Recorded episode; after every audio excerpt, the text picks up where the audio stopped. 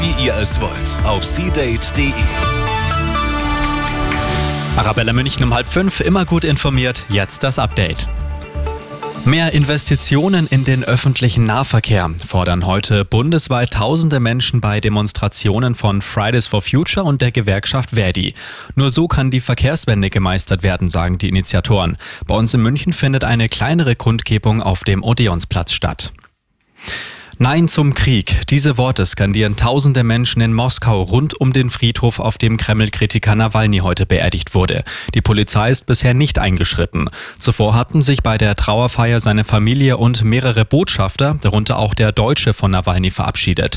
Seine Witwe ist aus Angst um ihre Sicherheit nicht nach Russland gereist.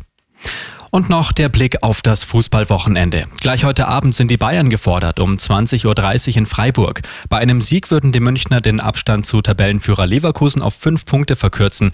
Die spielen wiederum am Sonntag gegen Köln.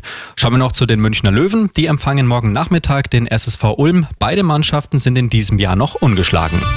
Immer gut informiert. Mehr Nachrichten für München und die Region wieder um fünf. Und jetzt der zuverlässige Verkehrsservice mit Andy Karg. Um genau eine Minute nach